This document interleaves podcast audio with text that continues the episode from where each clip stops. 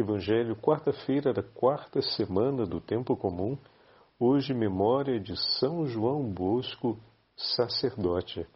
O Senhor esteja convosco, Ele está no meio de nós. Proclamação do Evangelho de Jesus Cristo, segundo São Marcos. Glória a vós, Senhor. Naquele tempo, Jesus foi a Nazaré, sua terra, e seus discípulos o acompanharam. Quando chegou o sábado, começou a ensinar na sinagoga. Muitos que escutavam ficavam admirados e diziam: De onde recebeu ele tudo isso? Como conseguiu tanta sabedoria e esses grandes milagres realizados por suas mãos? Este homem não é o carpinteiro, filho de Maria, irmão de Tiago, de José, de Judas e de Simão? Suas irmãs não moram aqui conosco? E ficaram escandalizados por causa dele. Jesus lhes dizia: Um profeta só não é estimado em sua pátria, entre seus parentes e familiares. E ali não pôde fazer milagre algum. Apenas curou alguns doentes, impondo-lhes as mãos. E admirou-se com a falta de fé deles. Jesus percorria os povoados da redondeza, ensinando. Palavra da salvação. Glória a vós, Senhor. Quarta-feira da quarta semana do tempo comum, hoje memória de São João Bosco, sacerdote. Em nome do Pai, do Filho e do Espírito Santo. Amém.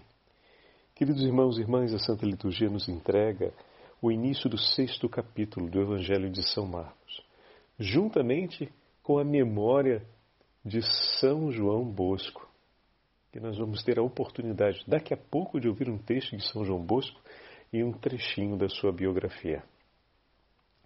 Se temos algo a considerar de São João Bosco em relação ao Evangelho de hoje, é a sua completa confiança. Como assim, Padre Fábio? Exatamente aquilo que os cidadãos da cidade de Nazaré não tiveram. Diante do extraordinário, eles se escandalizaram. Quantas vezes, meus irmãos e minhas irmãs, Deus nos surpreende, mas o nosso coração está tão fechado nas expectativas que queremos que o surpreender-nos de Deus nos causa um escândalo. Aqueles que moravam em Nazaré, que conheciam a família de Jesus, conheciam a Virgem Maria, conheciam São José, conheciam Nosso Senhor. E a pergunta que fica é: como assim? Conviverem ao lado dessas pessoas e não perceberem o quanto de Deus tem presente na vida delas. Uma lâmpada não passa desapercebida quando colocada no candeeiro de uma casa. Uma cidade não pode ser escondida no alto de um monte. Como ter convivido ao lado da Virgem Maria, de São José e de Nosso Senhor? Não gerou no coração daqueles que com eles estiveram uma percepção de uma presença de Deus maior, ao menos isso, né? Uma presença de Deus maior, mais intensa na vida dessa família. Não é de impressionar que o Senhor se admire com Nazaré pela pouca fé daqueles que ali estão. De fato, queridos irmãos e irmãs, muitas vezes é possível que uma pessoa se feche de tal forma a sensibilidade do agir de Deus que não consiga ver mais do que o reflexo das suas próprias expectativas e não consiga esperar mais de Deus do que apenas a realização das suas próprias expectativas. aqueles que estavam em Nazaré não se deixavam surpreender, não se deixavam maravilhar pelo poder de Deus. Tudo aquilo que o Senhor realizava não era evidência suficiente para compreender que Deus estava com ele. De fato, pode acontecer que algum coração, por não se dar a essa abertura da presença do Senhor, vá desaprendendo a reconhecê-lo. Na vida de São João Bosco, ele perdeu seu pai ainda muito novinho, mas teve por si seus irmãos e especialmente sua mãe, que sempre se dedicaram para ensinar-lhe a perceber Deus em todas as coisas, a perceber Deus que cuida da família, que socorre e ampara nos momentos difíceis. Mas ele deixou que o papai morresse mas Ele continua permitindo que nós estejamos unidos. Mas Ele não poderia ter feito alguma coisa por nós? Ele nos entregou uns aos outros e permanece conosco. Uma mãe forte, irmãos fortes, que sempre o ajudaram a perceber a presença de Deus. Como é importante e como Deus multiplica essas pessoas na nossa vida, seja no seio da nossa família, seja no entorno do nosso cotidiano.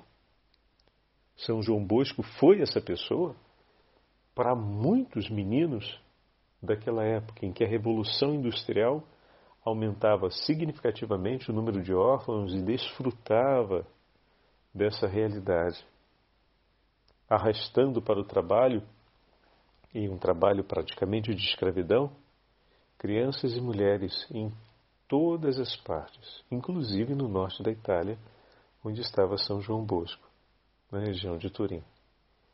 Mas aí a gente vê, meus irmãos, aquele que tanto recebeu do Senhor na sua misericórdia, aquele que foi auxiliado pela Virgem Auxiliadora, se fez auxílio por seus irmãos entregou sua vida para que eles conseguissem reconhecer a presença de Deus. O Senhor me coloca na vida do meu irmão para que eu possa ser esse instrumento que o ajude a perceber as maravilhas de Deus que estão acontecendo entre nós. Desse modo, no seu inteiro apostolado, São João Bosco empenhou sua vida como instrumento nas mãos do Senhor para ajudar os homens e as mulheres do seu tempo a compreenderem o valor de ter Deus presente em suas vidas. Em contrapartida, aqueles que em Nazaré estavam na época do Senhor não conseguiam ver mais do que as próprias ambições e anseios. Quando percebem o que o Senhor faz, não se admiram, não dão glórias a Deus. Vocês repararam essa, esse particular? Muitas vezes, Marcos vai escrever que a multidão se maravilhava com os gestos do Senhor e glorificava a Deus. Entretanto, em Nazaré isso não acontece. Eles não se maravilham pelo que vêm, lhe sentem perplexidade. Como pode, em outras palavras, não poderíamos esperar mais do que ser simplesmente um homem? Como pode esse ter algo a mais da parte de Deus? Quantas vezes a gente já viu essa cena se repetindo? Pessoas que não esperam mais de uma outra pessoa, porque dizem: bom, aquele dali, o que, que a gente pode esperar mais dele? Aquele lá, o que, que a gente pode esperar mais dessa pessoa? Olha como ela é, olha como ela não é. E em meio a julgamentos temerários estabelecem juízos definitivos sobre os outros. Entretanto, todo homem que se abre ao poder de Deus, o Senhor pode fazer nova todas as coisas e restaurar completamente a sua vida. Vimos nesses dias que, pelo poder da fé, é possível que um pai tenha de novo a alegria de ter seu filho em seus braços. Pelo dom da fé, é possível que um longo período de doença se transforme agora no testemunho de uma inteira vida abençoada. Pelo poder da fé, uma situação que antes era de grande falimento pode se tornar agora, pode nos levar então de uma situação de grande falimento a uma situação de grande júbilo e glória a Deus. Pois bem, quando nós somos conduzidos pelo Senhor e nos deixamos conduzir pelo Senhor, também os nossos olhos se abrem para reconhecer o que o Senhor tem feito no meio de nós. Quando os nossos corações se fecham para o Senhor, deixam de se interessar pelo Senhor, acontece que também os olhos vão parando de perceber, vão deixando de perceber a ação de Deus. E é como se um, uma grande palidez pairasse sobre todas as coisas essa palidez que hoje se vê em Nazaré. Como, tendo convivido ao lado da Sagrada Família, não perceberam o quanto de Deus estava ali? Que experiência pálida! Porque é indiscutível que a companhia de Jesus e que a companhia da Virgem Maria trouxesse grande paz e bênção. Entretanto, os cidadãos de Nazaré não percebem isso. Grande palidez! Como posso conviver ao lado de alguém que tem a plenitude das virtudes e isso não causa em mim nenhum desejo de querer estar mais próximo? de querer, como assim, conviver com alguém que tem as virtudes nos, no grau máximo e isso não inspirar absolutamente em nada em quem partilha com essa pessoa o dia a dia. Já pensou em partilhar o dia a dia com uma pessoa que é cheia de Deus e isso não te inspirar absolutamente nada? Não te dizer absolutamente nada? Nossa, que grande cegueira, ou que grande ausência de uma abertura autêntica para Deus acontece, não é mesmo? Nós nos damos conta quando estamos ao lado de uma pessoa, através do modo dela de ser, se essa pessoa é uma pessoa inteligente, se essa pessoa é uma pessoa é, entusiasta, se essa pessoa é uma pessoa melancólica, né? nós nos damos conta rápido do, digamos assim, do humor da pessoa e de algumas características daquela pessoa. Como viver ao lado da Virgem Maria que tem a plenitude das virtudes de nosso Senhor e não nos darmos conta do quanto de Deus está presente na vida daquela pessoa e de não nos sentirmos atraídos por isso, né? Veja, um coração pobre na experiência de fé pode conviver ao lado de Deus sem reconhecê-lo. Pode dividir o cotidiano com Ele sem percebê-lo.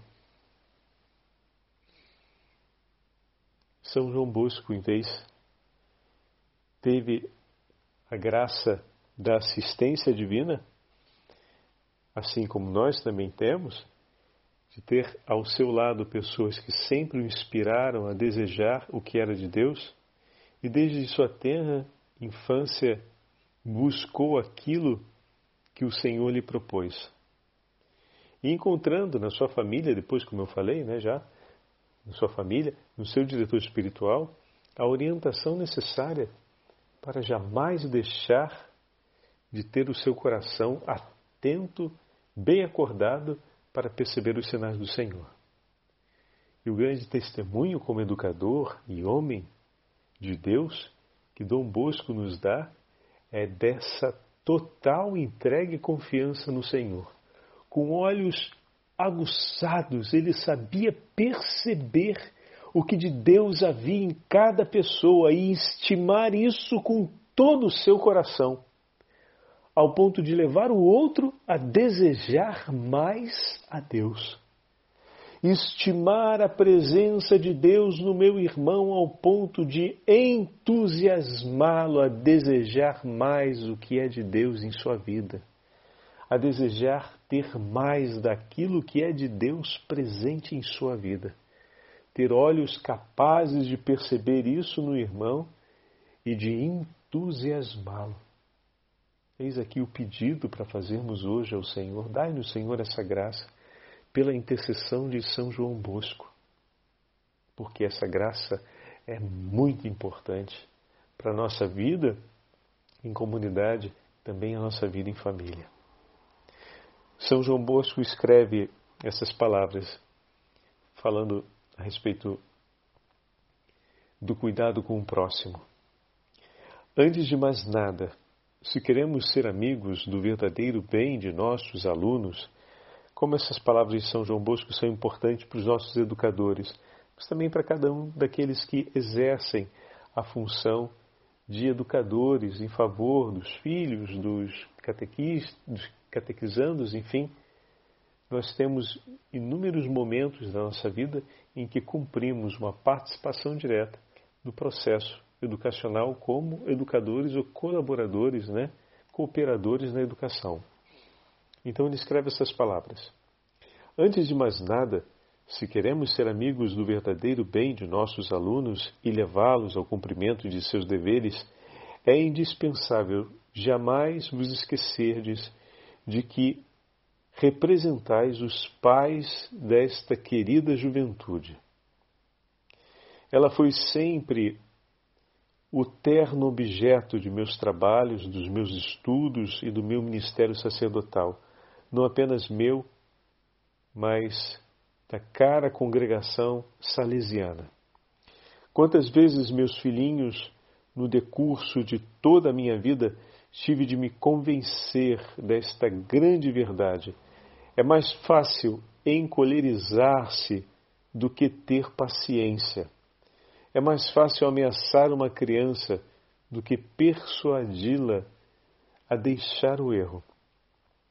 Direi mesmo que é mais cômodo para nossa impaciência e nossa soberba castigar os que resistem do que corrigi-los, suportando-os com firmeza e suavidade de trato. Tomai cuidado para que ninguém vos julgue dominados por um ímpeto de violência e indignação quando forem contrariados. Olha que forte. É muito difícil quando se castiga conservar aquela calma tão necessária para afastar qualquer dúvida de que agimos para demonstrar a nossa autoridade ou descarregar o nosso próprio mau humor. Consideremos como nossos filhos aqueles sobre os quais exercemos certo poder e responsabilidade. Ponhamo-nos a seu serviço, assim como Jesus, que veio para obedecer e não para dar ordens.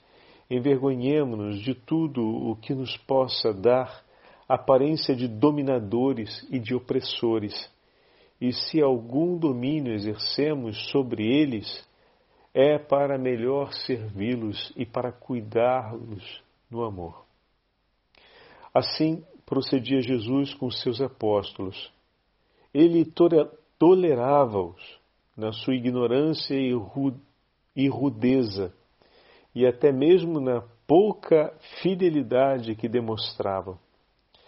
A afeição e a familiaridade com que tratava os pecadores era tais que em algumas alguns causava espanto, em outros até mesmo escândalo, mas em muitos, é preciso dizer, infundia ele a esperança de receberem um dia o perdão de Deus.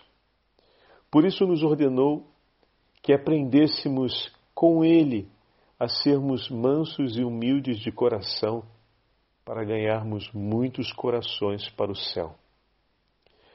Uma vez que são nossos filhos, afastemos então toda cólera quando devemos corrigir-lhes as faltas, ou pelo menos a moderemos de tal modo que pareça totalmente dominada e de fato seja pela temperança.